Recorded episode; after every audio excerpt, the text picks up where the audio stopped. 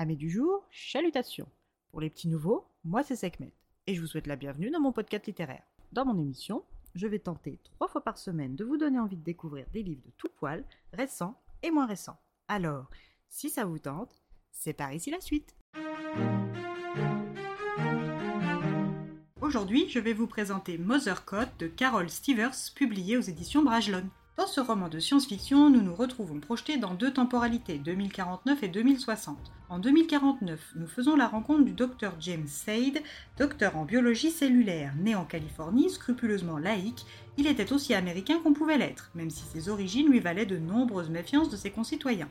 Il a hérité de la peau claire de sa mère et de la stature imposante de son père, ce qui ne l'empêche pas de se sentir comme l'ennemi à chaque fois qu'il doit passer les contrôles aéroportuaires.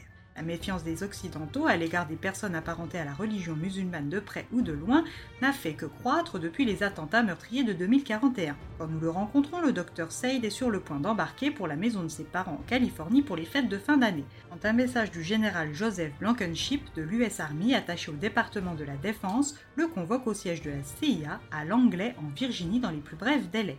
James répond qu'il viendra dès ses vacances familiales prises, mais à peine le temps pour lui d'envoyer sa réponse qu'un agent l'attend déjà dans la salle d'attente des embarquements pour le conduire au rendez-vous fixé par le général. James est nerveux et l'absence de réponse à ses questions quant aux raisons de son presque kidnapping ne participe pas à le détendre. Il réfléchit aux motifs possibles justifiant sa présence et rien ne lui vient hormis son travail de longue date sur un type d'ADN à base de nanoparticules appelées les NAN, nanostructures d'acide nucléique. Ces particules ont été mises au point par l'Université de l'Illinois et contrairement à l'ADN naturel linéaire, ces petites sphères d'ADN synthétique sont capables de franchir toutes seules et sans difficulté la membrane d'une cellule humaine. Une fois à l'intérieur de la cellule, elles peuvent s'insérer dans l'ADN de l'hôte afin de modifier les gènes ciblés. Les applications pouvaient devenir infinies et James s'y est intéressé durant ses années d'études à l'université de Berkeley en rêvant d'éliminer les gènes de la mucoviscidose in utero. Mais avant qu'il n'ait le temps de réfléchir concrètement, l'université de l'Illinois avait dû céder les brevets au gouvernement fédéral et à Fort Detrick, un centre médical militaire du Marineland situé au nord-ouest de Washington. C'est pour cette raison que le docteur Said, à la fin de ses études, s'est installé à Atlanta, où il travaille pour le Centre de thérapie génique d'Emory, unique institution civile autorisée à accéder aux NAN, raison pour laquelle il soupçonne les NAN d'être la raison de sa convocation. Une fois arrivé au siège de la CIA, le docteur Said prend connaissance auprès de Rick Blevin, ancien membre des forces spéciales devenu suite à une blessure le laissant avec une jambe amputée, analyste pour la direction du renseignement de la CIA, du projet Tabula Rasa. Ce projet de guerre biologique utilisant les NAN a été préparé et conçu par le docteur Garza de Fort Detrick. Le projet a pour objectif d'utiliser la base du bioagent du type NAN avec une spécificité dite SI.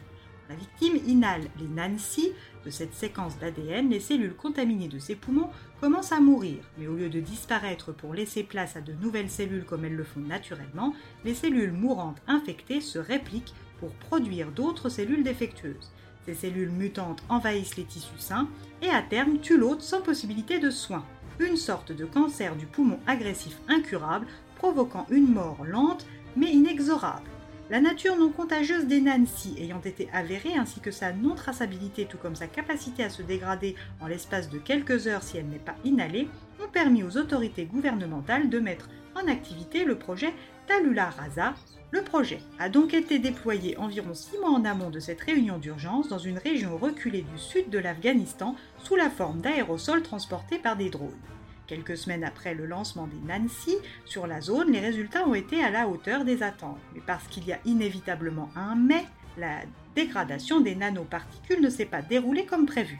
Les sphères de nan ont bien repris leur forme linéaire, incapables de pénétrer dans les cellules humaines, mais elles sont parvenues à contaminer une espèce réceptive d'archéobactéries présentes dans le sable du désert.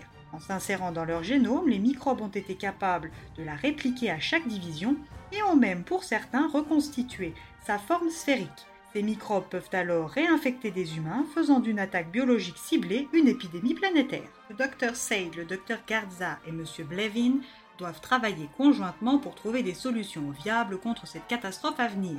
Parallèlement, en 2060, nous faisons la rencontre de Kay et de sa mère robot Rosie en plein désert. Rosie a été encodée avec le Mother Code de Rose McBride, programmeuse talentueuse au service du gouvernement américain. Ce code a pour but de donner à des robots les bases du savoir d'être une mère. En 8 ans de vie avec Rosie, Kay n'a pas à se plaindre du code source de sa mère robotique.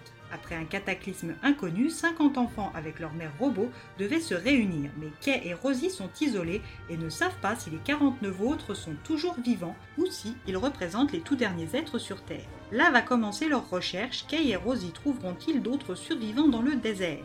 Qu'est-ce qui a causé la disparition de la civilisation? Le docteur Said arrivera-t-il à trouver une solution au problème des Nancy? Le futur dans lequel évolue Kay est-il la conséquence du projet Tabula Rasa ou d'un autre facteur plus climatique? À vous de mener votre enquête pour le découvrir.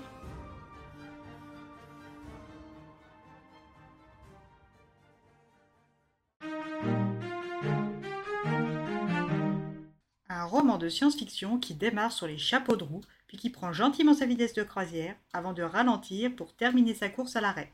Un roman qui m'a quelque peu déçu dans son dernier tiers, un petit flop, ça arrive. Bien voilà, j'en ai fini pour aujourd'hui. J'espère que cet épisode vous aura plu et vous aura donné des nouvelles idées de lecture. Si vous souhaitez découvrir d'autres petits bonbons littéraires tout droit sortis de ma bibliothèque, je vous retrouve le samedi 16 décembre prochain pour un nouvel épisode. Et si d'ici là je vous manque de trop, vous connaissez le chemin sur Instagram, at les lectures de Sekhmet. Je vous y attends. Sur ce, chalut les amis et à la prochaine